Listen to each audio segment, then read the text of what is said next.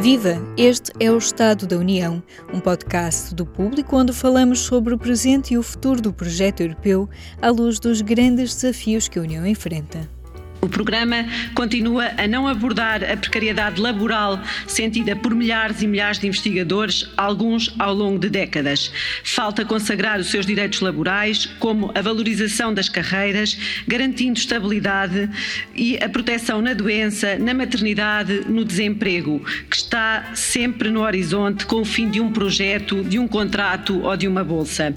Neste episódio do Estado da União, a jornalista Andréa Cunha Freitas conversa com Maria da Graça Carvalho, eurodeputada eleita pelo PST, e Marisa Matias, do Bloco de Esquerda, para falar sobre a ciência na Europa. Eu vou começar precisamente com o passado mais recente eh, da presidência europeia de, Portugal na União Europeia. Nós publicámos, eu recordo ter visto uma entrevista com a doutora Maria da Graça em dezembro, portanto estávamos uh, nas vésperas dessa presidência. Como é que se portou Portugal? Uh, em relação, em geral, foi uma presidência, uma boa presidência, uh, prejudicada pela questão da Covid, principalmente em relação às, aos eventos públicos. Eu diria que na área da ciência e inovação se avançou bastante, houve muito trabalho, conseguiu-se em tempo recorde a negociação que era muito importante para fechar o, Horizonte Europa, que foram tanto o EIT, que se fechou logo no início da, da, presidência, em que eu fui relatora com a Marisa Matias, foi talvez um dos primeiros dossiês que a presidência portuguesa fechou, e depois, em muito pouco tempo, dois, três meses, conseguimos uh, fazer a negociação da, uh, das parcerias público-privadas e da pública-pública, que uh, falta agora só a negociação com o Conselho, que será feita em setembro, para ficar o, o Horizonte Europa pronto para começar a entrar em vigor com todos os, os subprogramas já aprovados. Portanto, foi um, um, semestre de muito trabalho, um semestre uh, com muito bons resultados, essencialmente para pôr o Horizonte Europa a funcionar e com as uh, ainda, as chamadas de projeto ainda este ano. Onde eu penso que poderíamos ter ido mais longe e tenho muita pena de não termos ido mais longe e que a Comissão Europeia não vai mais longe, é na investigação científica da saúde. Uh, nós poderíamos ter um, uma muito maior colaboração uh, na área da investigação científica entre os Estados-membros e o nível europeu. Há muito tempo, desde o Horizonte 2020, que me bato por ter uma espécie de uh, European Research Council para a saúde, uma grande agência de, financia, de financiar financiamento da investigação científica biomédica. Eu, uh, isso não se consegue fazer ajustada uh, país a país uh, e precisamos de massa crítica, tanto nos dados como na investigação científica. Uhum. As condições da pandemia eram as condições boas para os Estados-membros aceitarem uma maior colaboração na área tanto da saúde e principalmente na investigação científica tínhamos, saúde. Tínhamos um bom pretexto. É, portanto, podíamos ter sido mais ambiciosos aí, eh, não perder, não, não perdi as esperanças, o caminho é, é por aí, no Horizonte 2020 fizemos essa batalha, uh, conseguimos um uhum. painel científico uh, para as ciências biomédicas, que era um bocadinho o embrião desse European Research Council, e, e iremos continuar. Uh, podíamos ter dado passos maiores na presidência portuguesa, mas iremos continuar, lá chegaremos se, se tudo correr Então, a, a, a, criação de um organismo uh, exclusivamente para financiar a investigação biomédica uh, de um organismo europeu. Uh, organismo ou um processo de financiar, não precisa de ser uma instituição. Um programa. Um, um, sim, uhum. sim, sim, sim, sim. Marisa, concorda? Bem, a presidência portuguesa foi, foi muito mais uh, vasta, mas uh, restringindo às questões da ciência, eu creio que foi uma presidência forte. Um, uh, nomeadamente, e fugindo um bocadinho daqui desta área, mas que tem a ver com os desafios científicos que temos pela frente e que são provavelmente dos mais exigentes dos nossos tempos. Eu creio que com a aprovação da lei climática, embora a lei climática seja, digamos, um, aquém, fica aquém, nomeadamente das metas para 2030, fica aquém daquilo que, que seria necessário. Uh, e, de, e de, do que têm sido as recomendações, inclusive de cientistas, da comunidade científica, do painel intergovernamental das Nações Unidas, mas um, a, a aprovação dessa lei permite-nos entrar por caminhos que até agora estávamos um bocadinho, uh, uh, diria, recuados naquilo que é necessário fazer. Uhum. E, e, implica também a criação de um painel europeu, à semelhança do painel intergovernamental das Nações Unidas, e eu creio que é uma das áreas fundamentais eh, dos tempos que vivemos e que foi uma lei muito difícil de negociar. Uh, e é importante tê-la, apesar de ter limitações, é importante tê-la porque significa que podemos melhorá-la nas limitações que tem, mas eu é creio que, que nada. é melhor é, que nada. É, infelizmente nós andamos sempre um bocadinho nesta, nesta lógica do melhor que nada quando, quando, quando estamos a falar destes dossiês. Uh, eu gostava que tivéssemos o melhor e não tivéssemos que andar sempre no melhor que nada, mas eu creio que as dificuldades todas que houve para chegar a um consenso para ter uma lei climática e tendo em conta a urgência do combate às alterações climáticas, eu, eu colocaria essa tónica como um dos melhores e mais positivos resultados da, da presidência portuguesa. De facto, esta, esta pandemia colocou a saúde, fez com que a Sim, saúde ultrapassasse uh, aquela, uh, aquele fogo que nós estávamos a começar a ter na, no clima. Claro, mas eu, eu creio que estas duas questões estão muito relacionadas, uh, não, não o digo por por uh, iniciativa própria, mas também por, pelos contributos científicos que temos tido e que relacionam as questões da saúde e, sobretudo, da saúde pública das alterações climáticas. Mas se coloca a lei climática, embora limitada, como uma das grandes vitórias da presidência portuguesa, que acho que fez um trabalho muito bom.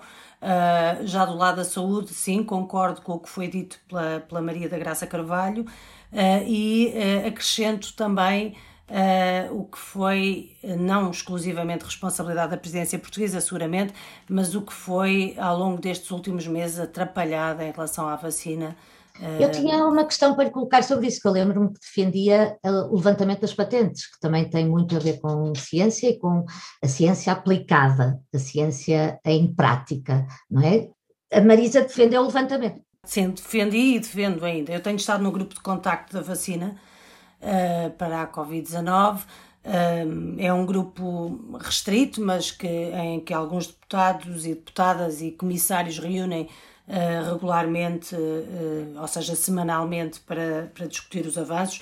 A opção das instituições europeias foi colocar a tónica nas exportações e, e na forma como poderia fazer-se chegar a vacina a outros países nomeadamente através de mecanismos como o COVAX e outros, uhum. uh, e não uh, na, no levantamento da patente, uh, eu creio que a esse respeito as orientações da Organização Mundial de Saúde, das Nações Unidas, os apelos de António Guterres, as, os temas que têm sido trazidos às reuniões da Organização Mundial de Comércio pedem muito mais do que uhum. um, um, reforço e um, um enfoque nas exportações, até porque o mecanismo COVAX, como sabemos, tinha objetivos muito além daqueles que estão a ser cumpridos até este momento. E nós, sem transferência tecnológica, sem permitir que a produção da vacina se faça noutros países e com acesso total à patente, estamos a limitar, do meu ponto de vista, o combate à pandemia de uma forma uh, uhum. muito grave, porque uh, as, patente, as patentes uh, é o que permite, o levantamento das patentes é o que permite que muitos países que têm capacidade produtiva, como Senegal, África do Sul, etc., possam avançar e fazer chegar as vacinas da nova geração a muitos países. Sabemos que há condições que limitam a exportação destas vacinas para uhum. países, nomeadamente para países africanos, e portanto, eh, se nós não estamos ainda seguros de poder ultrapassar esta pandemia, porque estão sempre a surgir novas variantes, etc., não, não podemos, creio eu, estar seguros se continuarmos a ter uma, uma postura que não trata a vacina como um bem comum e, pelo contrário, está a, a valorizar uma lógica muito assente na, na, na, lógica das farmacêuticas e não na lógica da saúde pública global. A esse uhum. respeito, eu creio que a presidência portuguesa poderia ter uh, avançado muito mais, poderia ter feito pressão e não o fez. Uh, e, portanto, estamos no meio de uma atrapalhada. Uh, obviamente haverá posições diferentes sobre estas, não sei, sobre isto, não sei qual é a posição da Graça a este respeito, mas, eh, mas eu coloco mais ao lado da posição das Nações Unidas, de António Guterres e da Organização Mundial de Saúde, e creio que a União Europeia deveria ter tido um papel diferente, porque acaba por estar neste momento ao lado de uma minoria, uma minoria de bloqueio, mas é uma minoria que eu creio que nos coloca do lado errado da história. Uhum. Maria da Graça, não sei se, para ser avaliados. Não sei se quer responder. Eu não queria que a nossa conversa ficasse exclusivamente centrada em Covid, porque já chega o mundo lá fora, mas quer responder a este desafio da Marisa? Uh, em primeiro lugar, Uh, inicialmente, na verdade, uh, houve muita hesitação uh, na, nas questões relacionadas de, de, da União Europeia em relação a como lidar com a pandemia. Mas Uh, há dois factos em que uh, houve grandes, uh, com grandes resultados a nível europeu. Um foi a própria vacina mRNA, não é? A vacina inovadora resultou de investigação científica europeia, no Sim, caso... Era para, era para o cancro, um projeto de cancro. É, exato, tanto a BioNTech como a própria Moderna, a Moderna era, foi financiada pelo Horizonte 2020 pelo, pelo, pelo instrumento PME e depois para crescer foi para os Estados Unidos. Um, e portanto, esse é um grande resultado do sistema científico europeu, embora mostre aí a fragilidade que ambas para depois crescer precisaram uma de ir para os Estados Unidos e a outra de se aliar uh, a uma grande empresa multinacional, mas com sede americana. Um, outro fator muito importante da Comissão Europeia foi a compra conjunta. Eu acho que resolveu, uh, com algumas hesitações inicialmente, mas depois resolveu uh, a questão da vacinação. em relação às patentes, em relação às patentes, eu, em geral, e por princípio concordo que quando temos uma crise uh, a nível global, uma pandemia, uh, não tenho nada a opor a, a, a, a, que sejam levantadas as patentes, uh, como foi o caso da SIDA, como foi o caso do, da, do Tamiflu. Agora, neste caso concreto, e, e, e o que está aqui em causa é exatamente esta vacina inovadora, que ainda tem muito para evoluir, uh, e que uma grande uh, investimento ainda está a ser feito uh, no desenvolvimento de, das vacinas mRNA para outras variantes, uh, estudos para saber se é preciso uma terceira dose, saber o tempo de, em que da eficiência ou da eficácia desta vacina e, portanto, e a patente é uma proteção é uma proteção ao investimento em inovação. Portanto, ela ainda não é um produto acabado, é preciso ainda de muito investimento e, portanto, este é o grande motivo uh, da proteção da inovação nesta vacina, pela qual a União Europeia, pela qual a presidência portuguesa e o meu grupo político e eu defendemos. Mas uma coisa não invalidava a outra, não é? Não, do ponto de vista prático, ela também não ia resolver uh, o ser levantada a patente não ia resolver absolutamente nada por, pela complexidade que ainda existe na sua produção. Um, e, e, pela necessidade de transferência de conhecimento para o fazer, uh, não ia resolver. Por exemplo, já tenho menos dúvidas ou seria favorável nas vacinas mais tradicionais portanto, vacinas da Johnson, a vacina da, da AstraZeneca, eu penso que aí seria uh, muito mais uh, prático e uh, eficiente fazê-lo. Nesta vacina inovadora, eu acho que não estamos no ponto ainda disso poder fazer, nem que isso tenha efeitos práticos.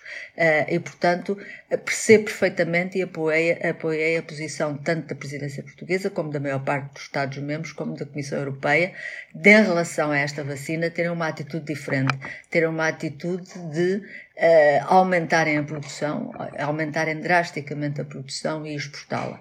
Uh, em relação às outras. Que não está a acontecer, que não está a acontecer. Pois, mas isso é que temos que, que, que fazer com que aconteça, não é?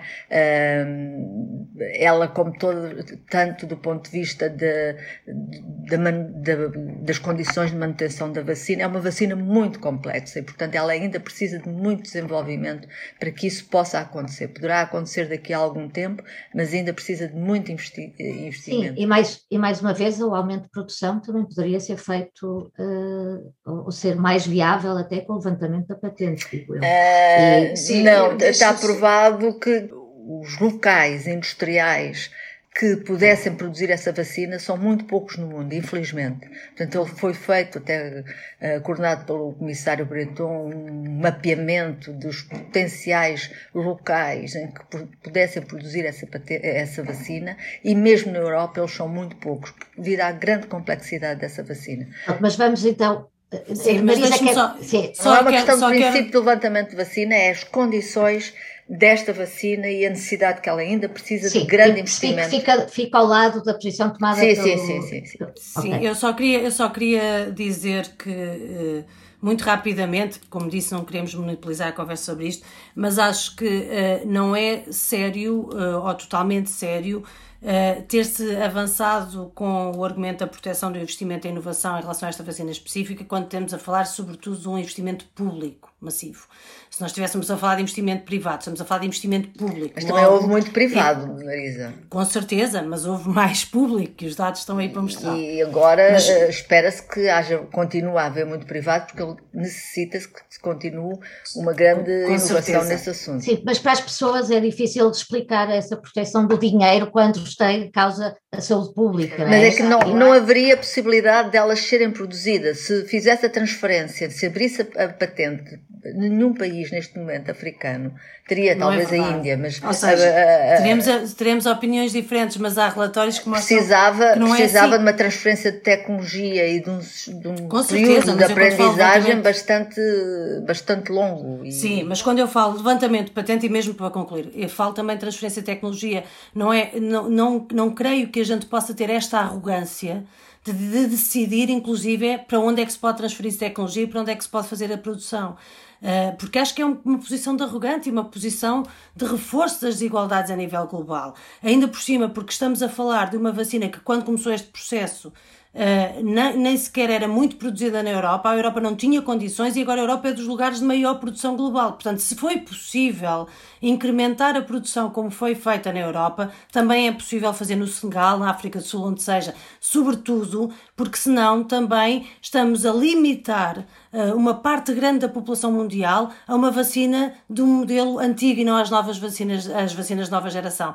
Por causa, não é só a complexidade da produção, é também a complexidade da exportação. E, e desse ponto de vista, eu creio que nós não podemos uh, estar num, num lado em que se agravam as desigualdades no mundo em vez de se estar a combater e, sobretudo, num contexto de pandemia. Mas isto é só para deixar clara a minha opinião e, e terminamos. E passando, sim, e passando das desigualdades do mundo para as desigualdades da Europa, especificamente na ciência, eu queria que fizessem uma leitura do anterior programa do Horizonte 2020, em que é que falhou ou não, e se o próximo programa será capaz de atenuar as disparidades e as desigualdades na ciência europeia. Um, o Horizonte 2020 foi um programa, eu considero, e fui relatora do programa específico do Horizonte 2020, considero que uh, foi um programa muito positivo.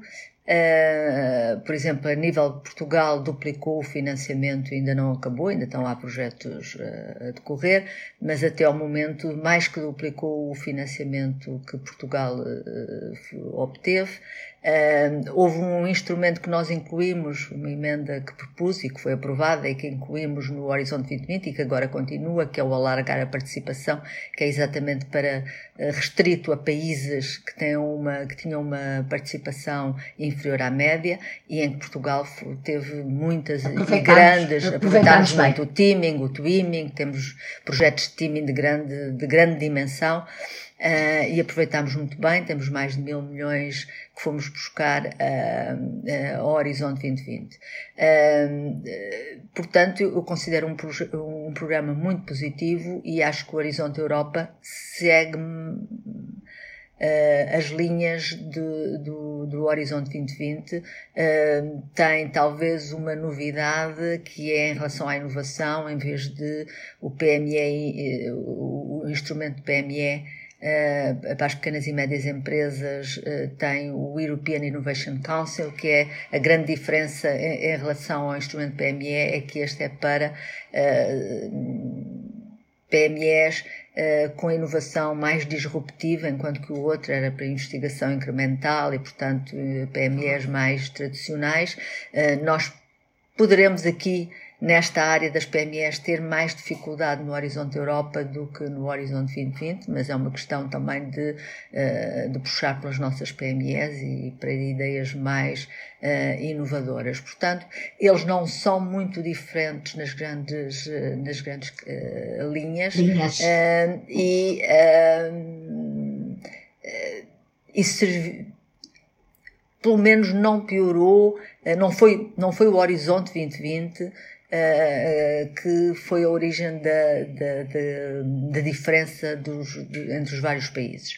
Uh, nós temos uh, outros instrumentos e esses sim que deveriam ser usados uh, para atenuar a diferença dos vários países, que são os, os programas uh, dos fundos regionais. Eles são exatamente para isso, para compensar, e, e é por isso que são os países que, com menos índices, com menores índices de desenvolvimento nas várias áreas, que recebem mais financiamento e eles deverão ser usados para compensar Uh, e para aproximar os países. Só que nesses fundos regionais as prioridades são decididas entre os Estados-membros e, e, a Comissão Europeia. e muitas vezes a ciência e a inovação não é uma prioridade. Os Estados-membros têm muitas outras prioridades e não põem a ciência e a inovação no topo das suas preocupações. Uh, e isso é uma pena porque, uh, na minha opinião, a ciência e a inovação depois uh, vai, é um potencial para o desenvolvimento de todas as outras áreas. É um motor. é um motor.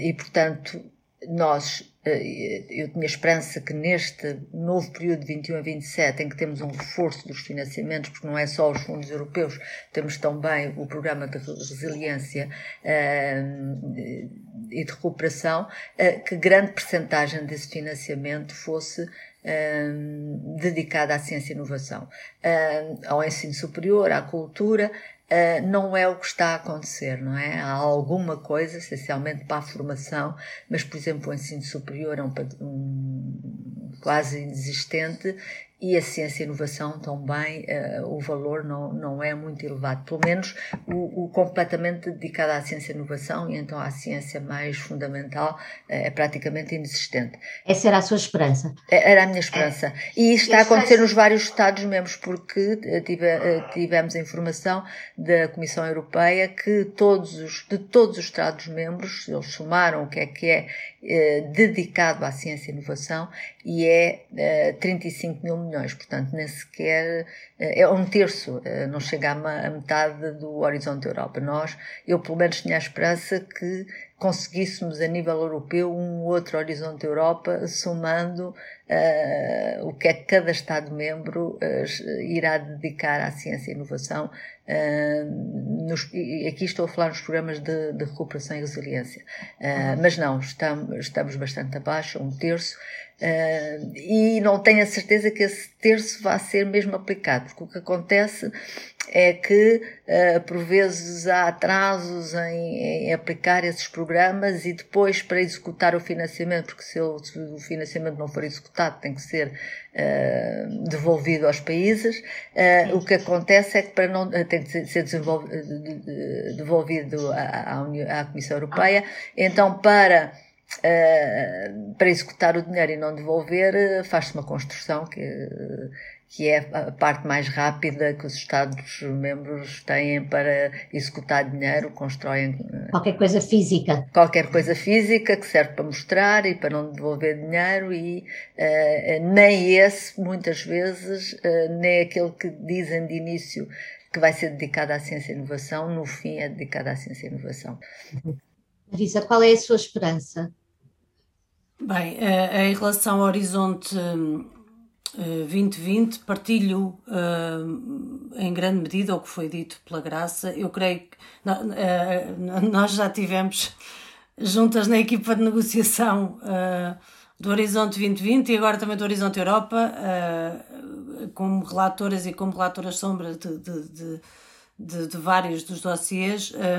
E, de facto, como, como foi dito, uma das grandes lutas em relação ao Horizonte 2020 e que eu creio que também um dos seus grandes sucessos foi continuar a considerar a excelência como um critério fundamental de financiamento, mas permitir o alargamento, ou seja, uh, abrir o espaço ao alargamento, isso é também uma das condições, foi o que permitiu que países como Portugal e outros pudessem aceder a mais fundos europeus.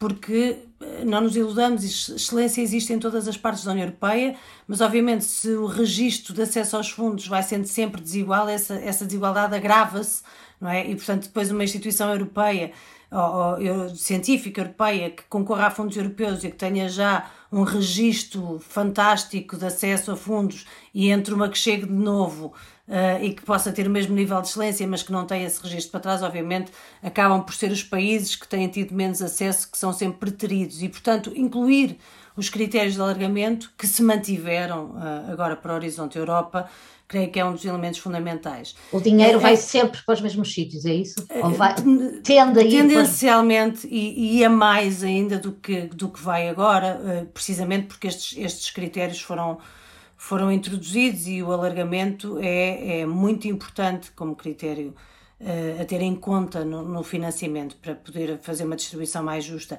Mas não é, não é uh, creio, surpresa para ninguém. Aliás, quando nós começámos a trabalhar no Horizonte 2020 eh, e que estávamos ainda a fazer, quando fizemos a, a análise da, da, revisão do, do, do, do, sétimo programa quadro, a revisão interina do, do, do, sétimo programa quadro, nós tínhamos dados muito chocantes que, que, estão a ser ultrapassados, mas de, obviamente de haver cinco, seis países que concentravam três quartos do, do investimento em ciência. Agora, eu quero ser justa em relação a isto que é uh, o Programa Europeu de Investigação é muito importante, estamos a falar do, do, do, principal programa a nível mundial, em termos de financiamento, em termos de dimensão, mas uh, isto, esta desigualdade também traduz aquilo que é a falta de investimento nacional na ciência e, e na inovação.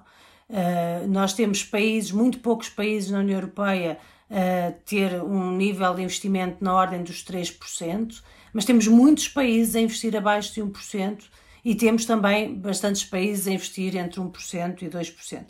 Ou seja, quando o investimento orçamental em cada um dos países continua a ser um investimento muito curto, como é o caso português, se juntarmos a isso as dificuldades de aceder a fundos europeus, obviamente estamos a, a, a multiplicar é, essa, Sim, essa mas sempre, é, sempre, é sempre invocada uma questão de prioridades e, é sempre, e agora e recentemente tem sido invocado um um aumento hum, nos últimos Sim. anos do, do investimento mas, na ciência. Mas vejamos, mas vejamos é, é, também eu percebo que é, é evocado uma questão de prioridade, mas creio que aqui partilhamos que uh, a investigação ciência. e a ciência e a inovação são prioridade sempre.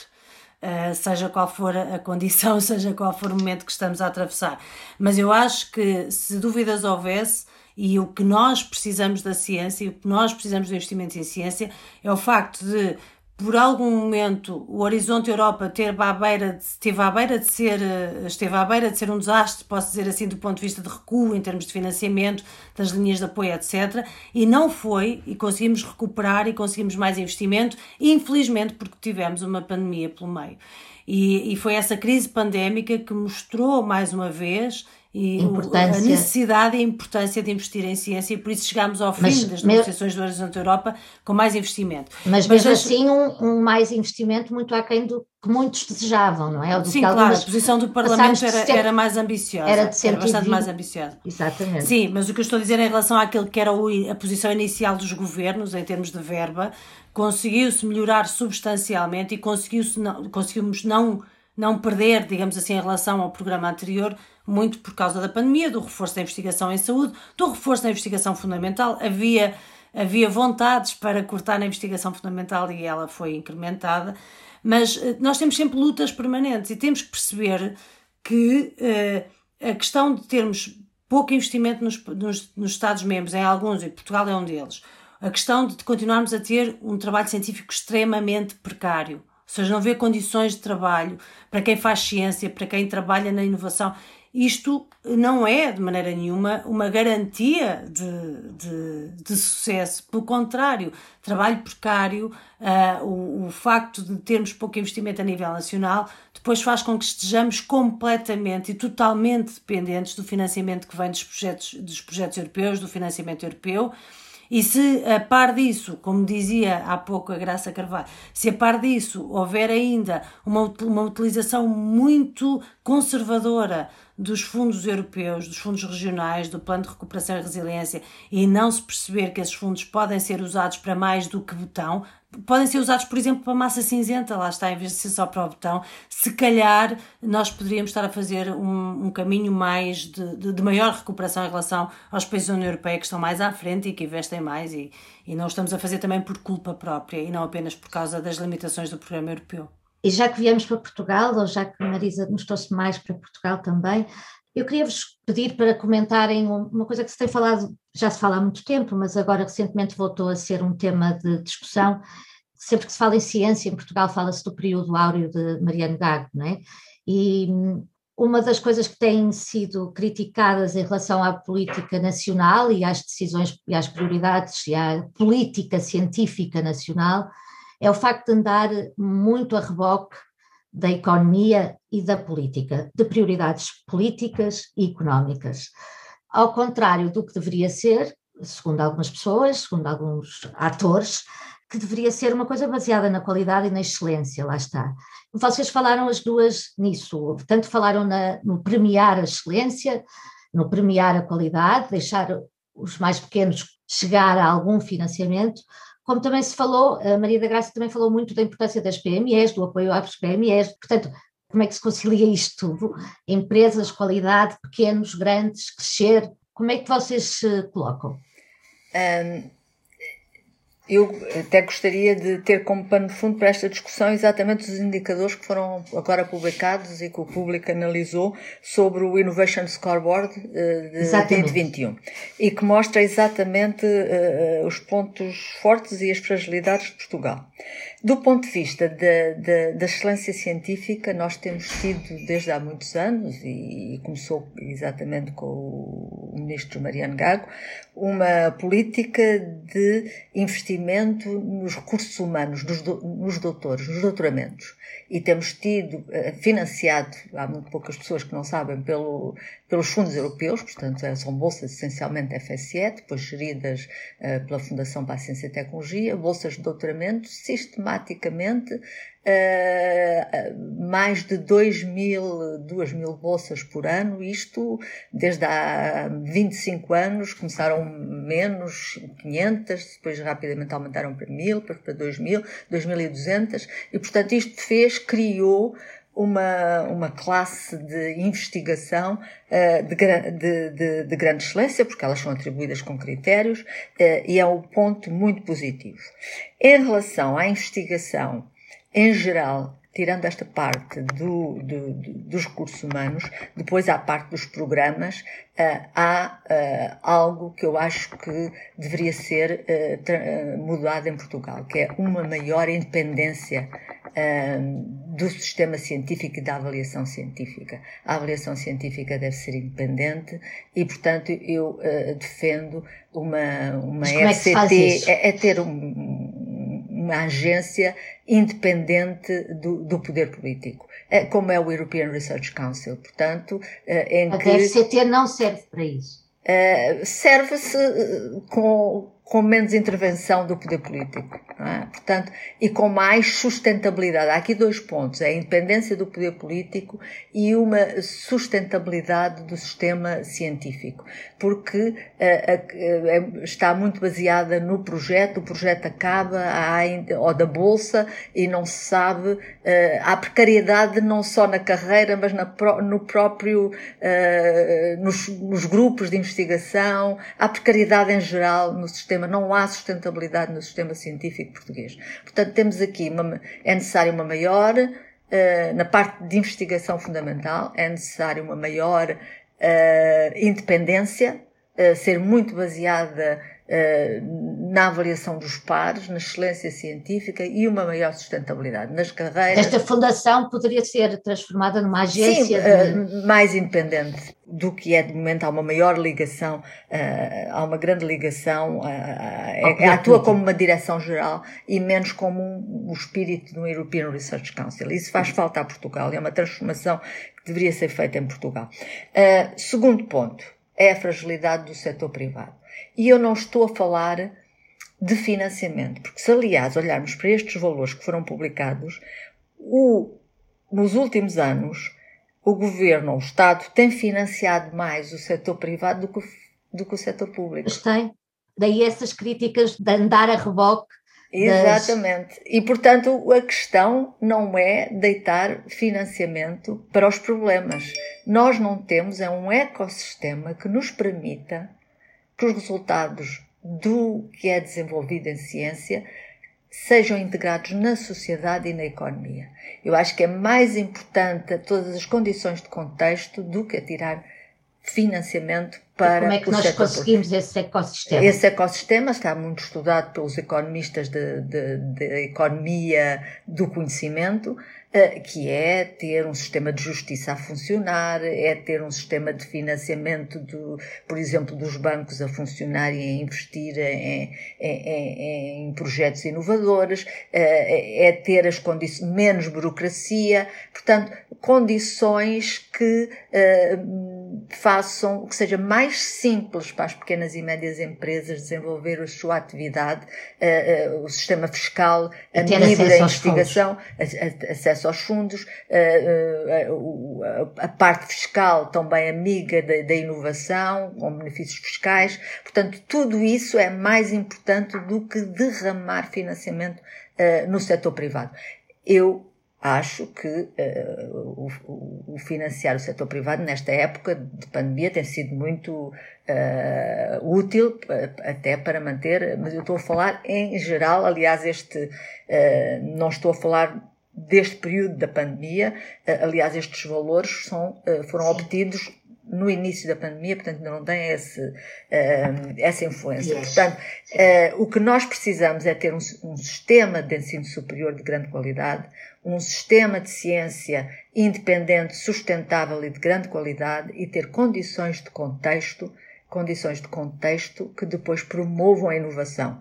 Claro que em exceções podemos e devemos auxiliar o setor privado também financeiramente, mas não deve ser a regra. A regra é criar as condições uh, regulamentares, fiscalidade, uh, para que ele possa crescer e, e, os grandes países que, que, que, dão cartas a nível mundial na área de inovação é isso que têm, são sistemas de ensino superior. Mas, mas parece que ainda estamos a falar das bases, não é? De construir as bases. É claro que nós ainda estamos, estamos a construir a base e ainda não chegamos lá. Chegamos talvez no número de doutores, mas como não temos tudo o resto e há mobilidade, os doutores fogem, não é? Portanto, não, são estas as questões que temos que resolver em relação, são muitas, não é? Mas uh, temos que as fazer todas ao mesmo tempo. Pois ainda temos esse problema. Marisa, quer. Sim, eh, eh, eu acho que em Portugal nós, nós sofremos de um problema grave que é de não valorização das carreiras científicas.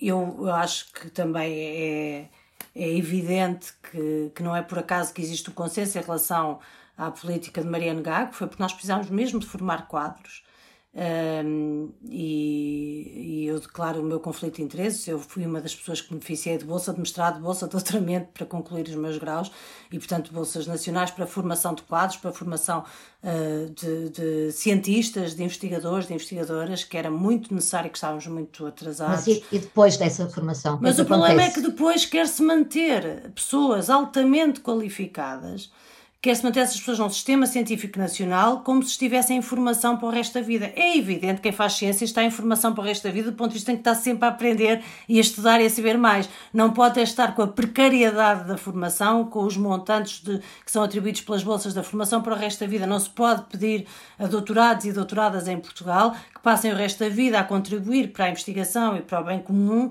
eh, com bolsas de pós-doutoramento ou com outras formas muito precárias incapazes, de seu trabalho. Incapazes de ter um plano a longo prazo, não é? Nem ter proteção social, nem ter licença de maternidade, nem ter nada daquilo que são as condições básicas, ou, ou tendo acesso a isso, ter acesso a isso com os mínimos dos mínimos e não numa lógica contratual digna com direitos. Isso é um problema muito grande. Então, até no, até no fator, no indicador que nós avançámos mais, que foi da formação, também nos faltam as bases. É isso? Com certeza. Ou seja, eh, eu, eu acho que nós, de facto, como, como foi dito, demos um salto importante e estamos ao nível dos outros países em alguns indicadores. Um deles é em termos de pessoas, número de doutorados, o número de pessoas qualificadas para realizar ciência em Portugal. Se não têm condições para fazê-la em Portugal, vão para outros países. E o problema é que em Portugal não existe condições. Eh, eu acho que eh, nós, ao longo dos últimos anos, perdemos muita gente muito qualificada e não apenas para outros países, muitas vezes para outros empregos e se calhar também empregos não tão uh, sustentáveis assim, mas com um nível de sustentabilidade um bocadinho maior do que aquela que é dada na carreira científica em Portugal. Uh, nós não podemos ter génios a trabalhar se não dermos condições para que as pessoas possam desenvolver as suas capacidades, muitas vezes geniais, mas que são ignoradas e não têm condições para ser desenvolvidas. Uh, não é por acaso que grandes nomes da ciência em Portugal e as pessoas conseguem trazer eh, de facto um maior conhecimento, um avanço muito significativo. São pessoas que têm que ter condições para fazer o seu trabalho, nem se pode pedir de outra forma.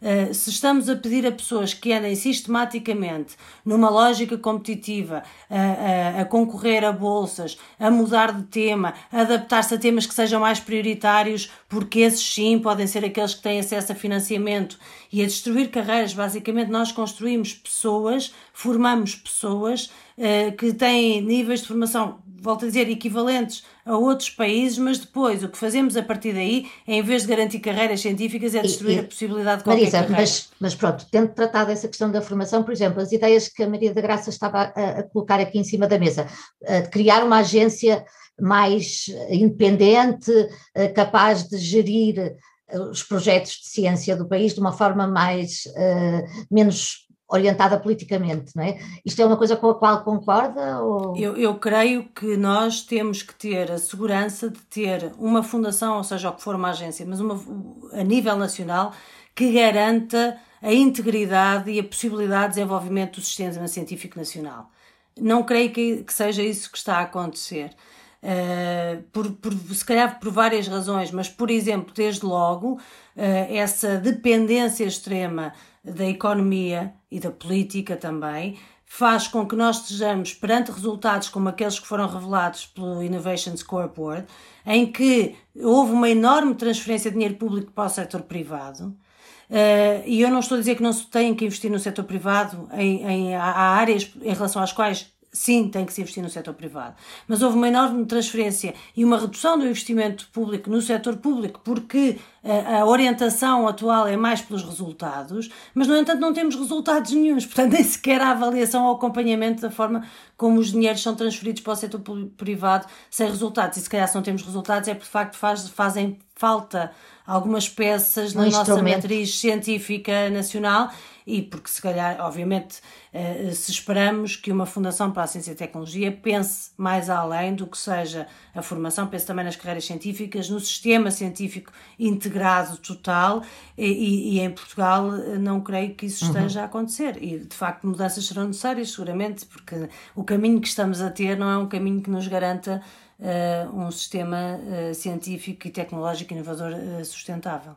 A verdade é que nós não podemos parar para arrumar a casa de repente não, e depois mas, voltar mas, a, a, avançar. Portanto, temos Não, que... mas é preciso ir melhorando, é preciso ir melhorando. Não podemos é ficar reféns das nossas lacunas permanentes. Fragilidades. Por, e fragilidades que acabam por ser fragilidades que depois se tornam estruturais crónicas. e crónicas e é muito mais difícil ultrapassar. Uhum. É, eu, olhando para o futuro e, e, e, falando também um pouco disso, uh, nós estamos num, num período uh, especial e, e, a nossa conversa já está a alongar-se, mas eu gostava mesmo que vocês me falassem disso. De que forma é que vocês acham que a ciência, nos próximos anos e com o Horizonte Europa e outros instrumentos, de que forma é que a ciência pode ajudar a Europa a resolver a crise económica e social que todos temem que já estaremos um pouco a viver, mas que ainda pior nos próximos anos? Um, eu penso que a, a, ciência está, no fundo, no centro das soluções para as várias, os vários problemas ou as várias crises, se lhe quiser chamar, que temos pela frente. Uh, está no centro da solução para as questões da saúde, viu-se na pandemia, que foi através da ciência e desenvolvimento da vacina que veio a solução, que todos esperamos que seja a solução, uh, e para outras doenças é através da ciência que resolvemos uh, ou que atenuamos os efeitos das outras doenças. Na questão climática, como a Marisa falou, há duas vias Uh, ou mudamos completamente uh, o nosso estilo de vida, ou temos tecnologias limpas que nos ajudem a continuar a ter conforto, mobilidade uh, e, e, atingir os, os objetivos os, que queremos atingir. Por exemplo, olhando para a aviação, só será possível continuar, que, é altamente poluente, não é? A parte da aviação, só será possível continuar a, a, a viajar e atingir os resultados que queremos uh, se tivermos um, um avião uh, muito menos poluente e ainda não temos tecnologia para isso. Portanto, ou a eletricidade, ou a hidrogênio, ou uh, um combustível renovável e, portanto, não temos tecnologia. Existem miniaturas muito pequeninos, mas não de, de protótipos, de, protótipos à escala piloto. e, portanto, tem que ser pela ciência e inovação que vamos chegar lá. Portanto, eh, o investimento em ciência e inovação é essencial para resolver a crise. Mas não, não é só o investimento, e voltando novamente em Portugal, é uma preocupação que eu tenho em relação a, aos próximos anos, é para já fazermos os investimentos nas áreas corretas, e nomeadamente ciências e inovação, ensino superior, cultura, uh, formação em, em, altas tecnologias, uh, são essenciais, mas ao mesmo tempo, como nos mostraram o resultado do scoreboard, temos, isso não chega para obter resultados, como disse agora a Marisa. Para obter resultados, nós temos que fazer uh, modificações estruturais uh, na nossa sociedade. E essas modificações não dependem só da área da ciência e inovação. Uh, são as, as, modificações de contexto, portanto, financiamos muitas PMEs e depois elas continuam a não exportar serviços inovadores ou elas próprias não investir do seu próprio investimento. É só o que o Estado investe nelas.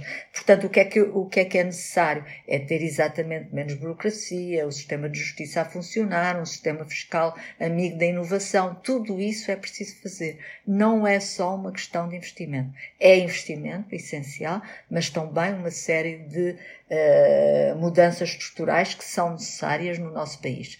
Uh, e tenho esperança que este período que vai ter bastante financiamento seja também acompanhado por essas uh, mudanças uh, tão necessárias para que o investimento tenha resultados, porque senão chegamos Vamos ao fim... aproveitar para, para mudar estes traços tão marcados?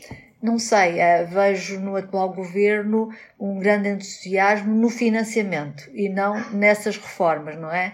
Eh, o seu Primeiro-Ministro fica muito contente ao anunciar os financiamentos e raramente fala, diz, mas para estes financiamentos uh, terem resultados, uh, para dar mais exportações, mais qualidade de vida, Uh, aos portugueses, maior riqueza, precisamos também ao lado fazer isto, isto e isto. Este discurso uh, até agora não foi feito e, portanto, uh, é importante chamarmos a atenção para que ele seja feito. Marisa?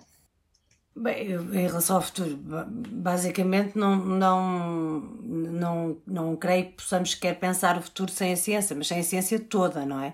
Uh, mas o que eu lhe perguntava era se a ciência poderá ser uma solução para crise económica e social também. Sim, sim, nesse sentido, sem a ciência toda não, não conseguimos. Para a crise económica, para a crise social e para além das áreas que foram referidas, obviamente nós precisamos da ciência para nos ajudar em relação a, a crises sanitárias como aquela que estamos a viver, mas que serão, infelizmente, muito provavelmente cada vez mais recorrentes se não conseguirmos atalhar caminho.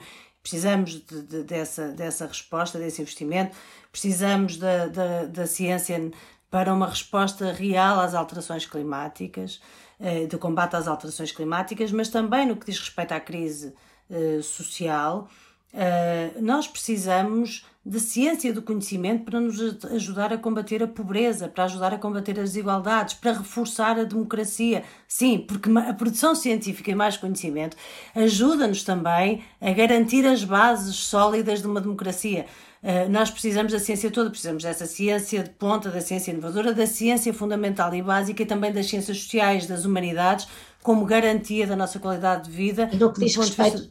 No que diz respeito ao investimento da ciência, acha que vamos conseguir mudar estas coisas estruturais que Maria da Graça estava a falar, em termos, vamos aproveitar esta oportunidade ou vamos mais uma se vez nós, colocar dinheiro olharmos, em cima dos problemas? Sim, se nós olharmos para, sempre, permanentemente, uh, como se fosse um investimento à, à luz dos famosos planos quinquenais, ou, se, ou seja, o que for. Se nós olharmos sistematicamente para estes financiamentos, pelos períodos exclusivos de duração do financiamento, obviamente não temos futuro. A questão é muito simples. Eh, para se criar as bases, temos que perceber o que é que nós podemos investir agora, nestes dois, três anos em que temos um plano de recuperação e resiliência, que tipo de investimentos podemos fazer para continuar a pensar para além destes dois, três anos, não é para nos situarmos e apagarmos fogos nestes dois, três anos, mas não garantirmos as bases para, para o futuro. Na ciência, qual seria a sua uh, via, qual seria a sua proposta? Eu, eu creio que não, não estamos numa fase de inventar a, eh, a roda. Basicamente é isso: é criar as condições para ter um, um, um sistema científico nacional que seja sustentável e que tenha também uma resposta em relação àquilo que são as nossas prioridades mais uh, centrais do momento atual, seja a questão da saúde, seja a questão do combate às alterações climáticas, volto a dizer, seja a questão de uh, ajudar-nos a resolver também a crise social profunda em que vivemos.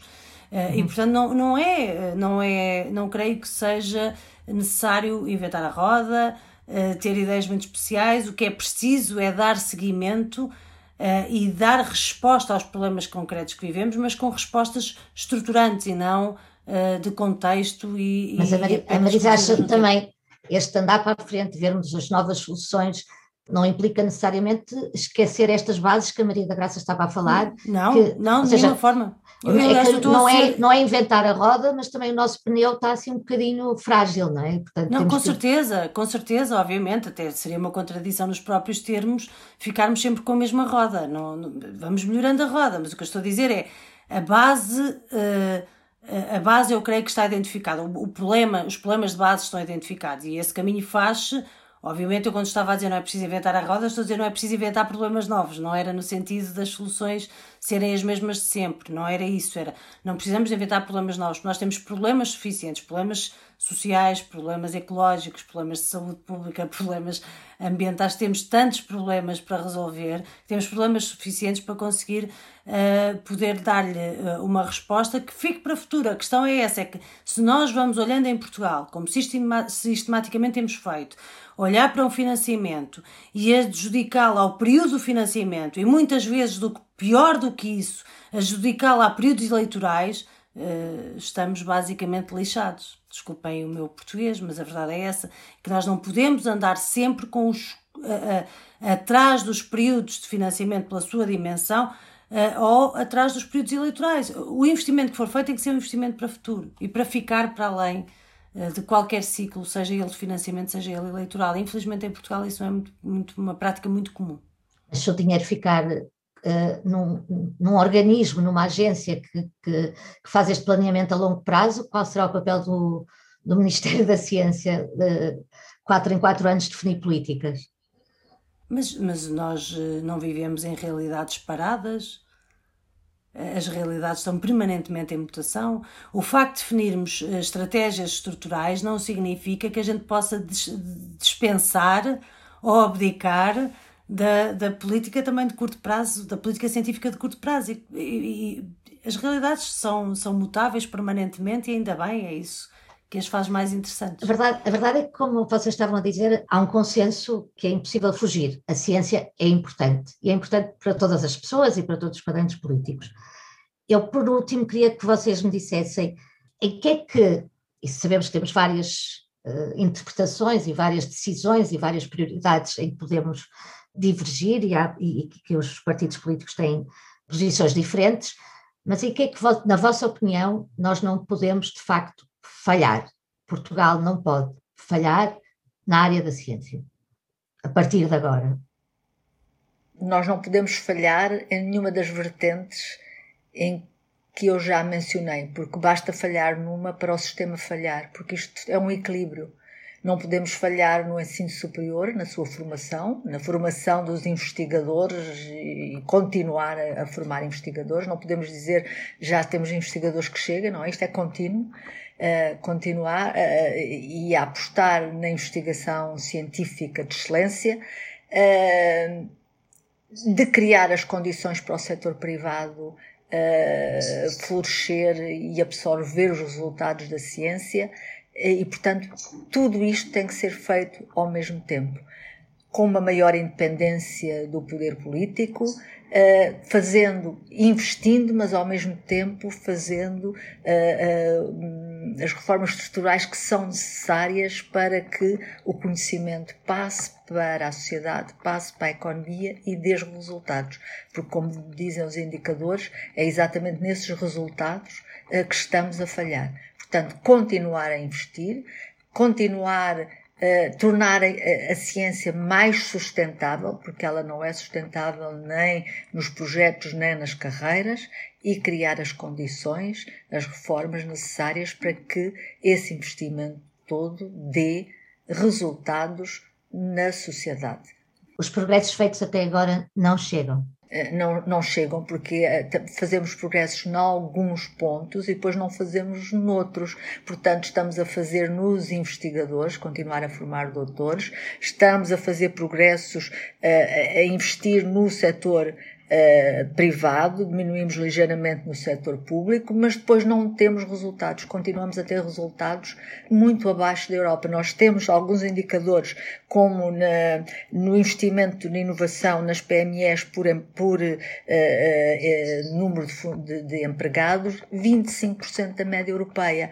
Temos na, na exportação de serviços de, de, alto valor acrescentado uh, cerca de metade da, da, da, União Europeia. Nas patentes, 28% da União Europeia. Portanto, nós temos que olhar porque é que isto acontece uh, e, e, resolver, uh, remover as barreiras porque é que isto está a acontecer, porque é que as nossas, o nosso setor privado não está a conseguir tirar partido do investimento que foi feito nos últimos 20, 30 anos em ciência e inovação. Uh, e isso é essencial e não pode falhar. Mas ao mesmo tempo temos que continuar no investimento público e privado, continuar com ele, mas criar as condições para que ele dê resultados porque não interessa ter o input sem ter output, não é? Não, não estamos a beneficiar disso. E depois os investigadores uh, e o conhecimento é móvel e vai para outro sítio. Uh, vai ser explorado noutro sítio, vai ser valorizado noutro sítio e os investigadores também vão, movem-se. E os, e os grandes empreendedores, temos imensos nos Estados Unidos, que têm uma, uma, um maior dinamismo do ponto de vista de inovação, uh, e isto temos que remediar tudo isto ao mesmo tempo. E em paralelo, porque se investimos num se investimos no output sem ter o input, também não, não dá resultado. Tem que ser tudo feito ao mesmo tempo. Isto é um tripé. Uma... Normalmente, quando se fala na, no investimento em ciência, fala-se no dinheiro que se põe nas coisas, ou nas, nas, instituições, ou nos projetos, e depois não se fala do dinheiro que se criou com esse investimento. E porquê é que não se criou? É preciso perceber porquê é que não se criou e remediar essas condições. Há barreiras concretas, há barreiras muito grandes. Uh, os, o... A ciência pode dar lucro. Pode dar benefícios para a sociedade, não é só o lucro económico, benefícios para a sociedade. Os investigadores, os empreendedores e o setor privado não o faz porque encontra muitas barreiras a isso, não é? Uh, e portanto é preciso uh, olhar para essas barreiras, toda a complexidade fiscal, toda a burocracia, preciso analisar e remover ao mesmo tempo é um bom exercício para ser feito ao mesmo tempo que se investe com a bazuca. Em paralelo, criar as condições para que o investimento da bazuca dê resultados. Por exemplo, quando nós estamos a dizer que muito investimento é feito, uh, uh, é dado ao setor público, mas que depois que vai uh, contratualizar com o setor privado, eu penso que na na cabeça dos governantes que dizem isto está muito a construção civil, não é? Eh, nada contra, é um setor importantíssimo, mas não pode ser só isso. Nós temos que ter eh, empresas de valor acrescentado que exportem, eh, que criem riqueza, que criem emprego, emprego bem remunerado, que empreguem, que empreguem os nossos doutores, os nossos mestres, que criem riqueza para que o país é seguir o modelo que alguns países europeus têm seguido, e reforçando a ideia que a Marisa disse, são aqueles que investem mais internamente que depois vão buscar mais ao horizonte Europa. É, é, é se pusermos os dois gráficos em paralelo, eles coincidem.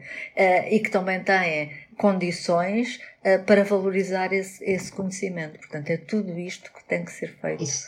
E se calhar tempo. serão esses também que depois vão buscar o maior proveito claro. uh, aos projetos que fazem. Marisa. Com certeza, são esses que depois têm as equipas a trabalhar, por exemplo, na base de uma vacina mRNA.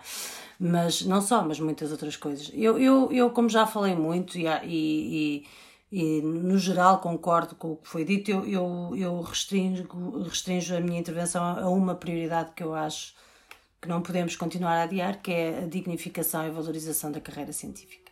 É aí que não podemos um, falhar. Não podemos. Não podemos continuar a falhar.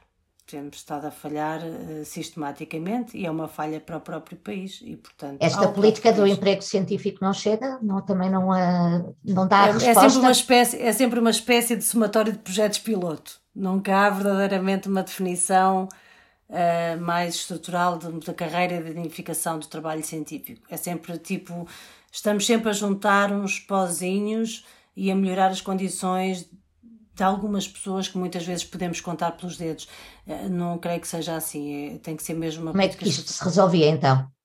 Como é que se resolvia? Nós não, não, não creio que possamos sequer imaginar uh, o que é a continuar a querer investir em ciência em Portugal, não tendo nenhuma garantia de que as pessoas possam fazer esse trabalho com o devido retorno, o retorno mínimo. Portanto, resolve-se com uma carreira, com a criação de uma carreira científica eh, e, obviamente, começando pela questão mais básica, que é eliminar a, a precariedade.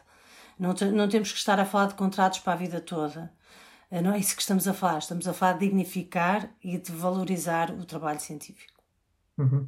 Isso no setor público, com, em paralelo e a somar também um setor privado forte que absorva também parte dos investigadores nesse setor. Sim, não, os cientistas não, não têm de ser funcionários públicos. Não, é? não, não, eu estava a falar nos dois setores. A, a carreira científica e a dignificação do trabalho científico, obviamente, para, no setor público e, e no, setor, setor privado. privado. Mas para aí temos que ter um setor privado forte também. Sim, e uma dinâmica diferente, não é? Muito obrigada. Uma conversa moderada por André Cunha Freitas com a eurodeputada social-democrata Maria da Graça Carvalho e Marisa Matias do Bloco de Esquerda. Voltamos já a seguir ao intervalo. Viva! Este é o P24. Olá, este é o Poder Público. Sobre Carris. Este é o Vitamina P. Vamos lá?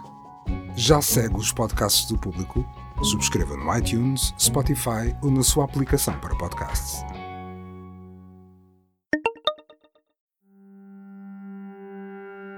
A cada episódio do Estado da União, deixamos uma sugestão para continuar a ver ou ouvir falar sobre a Europa. A 9 de agosto foi publicado o relatório da sexta avaliação do painel intergovernamental para as alterações climáticas. Oito anos depois da avaliação anterior, o IPCC volta a lançar o alerta. O planeta está a aquecer a um ritmo sem precedentes e a culpa é da ação humana. No continente europeu, a temperatura vai subir numa média superior à do aquecimento global. Prevê-se mais chuva no norte da Europa e menos chuva no Mediterrâneo. Aqui, na região onde se encontra Portugal, a aridez vai aumentar e, com ela, as condições propícias a incêndios e secas. Enquanto isso, o nível das águas do mar vai continuar a subir até o final do século. Para compreender as causas e consequências desta crise climática, espreite o documentário Terra Emergência Climática da realizadora Susan Gray, que está disponível gratuitamente na RTP Play. I'm not worried about the planet, I'm worried about us.